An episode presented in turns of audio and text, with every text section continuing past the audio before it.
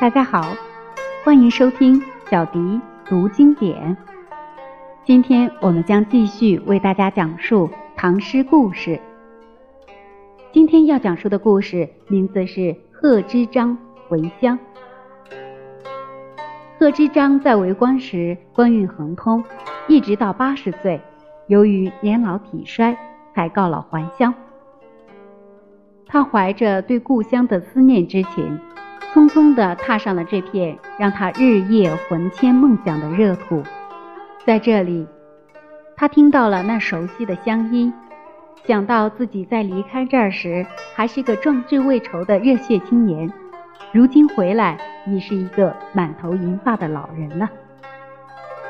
这时，他看到一群无忧无虑的孩童正在玩耍，忽然想起当初和自己嬉戏的伙伴。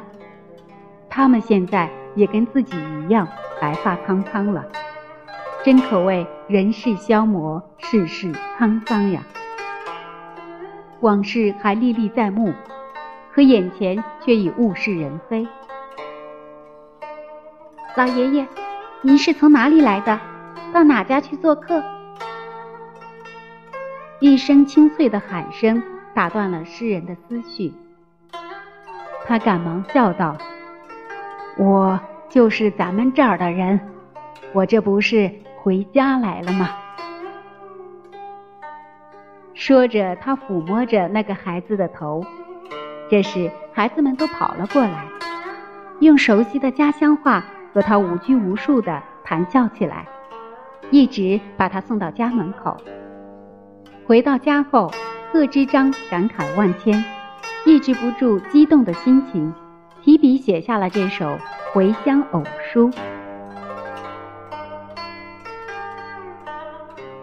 回乡偶书》，唐·贺知章。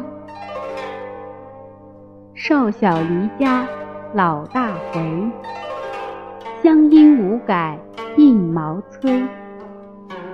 儿童相见不相识，笑问客从何处来。